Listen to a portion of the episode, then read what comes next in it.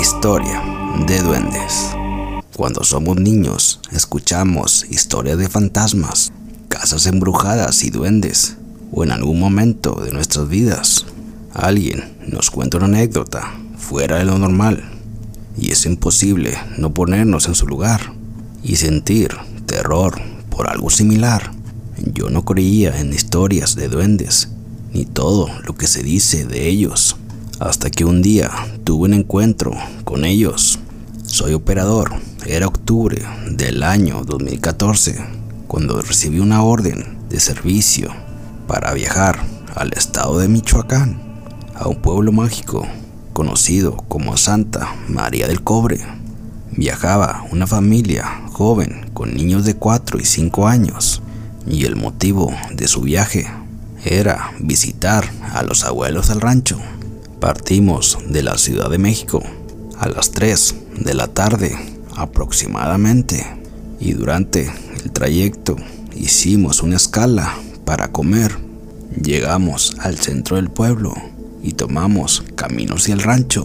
Estábamos en una zona sumamente boscosa y el camino era complicado por la tracería. Me percaté que a un costado del camino había un río que quedaba muy cerca de la casa a la que estábamos por llegar. Cuando llegamos al rancho, los abuelos de la familia recibieron a todos con mucho gusto y los pasaron adentro de la casa. Y como ya era de noche y yo aún debía regresar al pueblo a buscar un hotel, la familia amablemente me insistió para quedarme en una de las habitaciones del rancho. Me invitaron una taza con café y me instalé en la habitación que me designaron y después de organizar mis cosas para el día siguiente me dispuse a descargar porque estaba agotado por el viaje. La noche lucía totalmente oscura y el bosque estaba en absoluto silencio.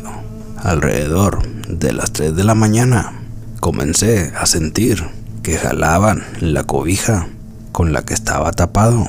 Sin embargo, inconsciente por cansancio, no le di gran importancia y solamente la jalaba de regreso.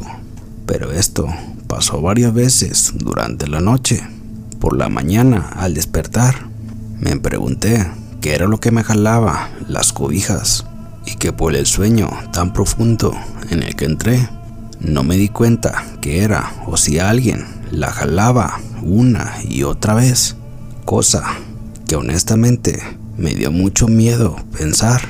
La familia de la casa me invitó a desayunar con ellos y mientras comíamos me acerqué a los abuelos a platicar la curiosa experiencia que había pasado, a lo que ellos respondieron que no tuviera miedo, que eran duendes traviesos los que me habían jalado la cobija y a menudo hacían eso con los visitantes, pero solo buscaban divertirse, no querían hacerme daño y que incluso si ponían atención podrían ver sus pequeñas huellas por el bosque, pues comentaban que acostumbraban a caminar por la noche en las orillas del río.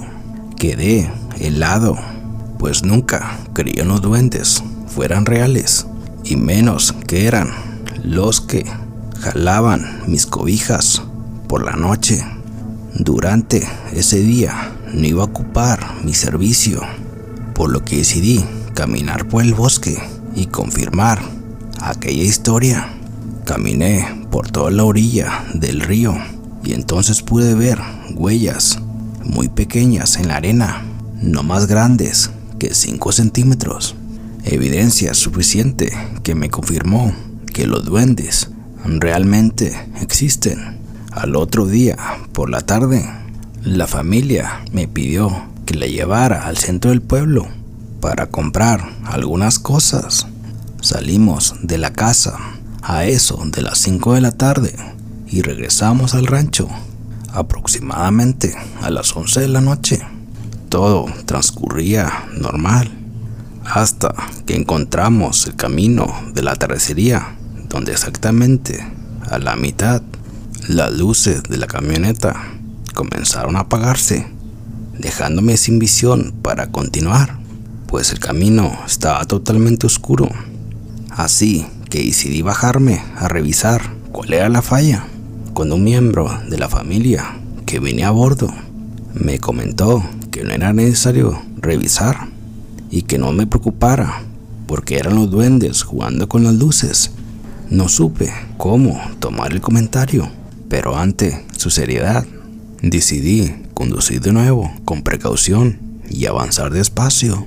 Esto pasó alrededor de 20 minutos y mientras seguíamos avanzando, una tía de la familia platicó que cuando entramos al camino sintió que le jalaban los pies, pero ella estaba acostumbrada a la dinámica de estos seres mitológicos y guardó la calma en todo momento.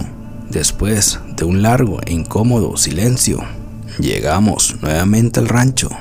Esa noche tuve una sensación de vacío en el estómago y en cierto momento juré haber escuchado leves risas burlonas en algunas partes de mi cuarto.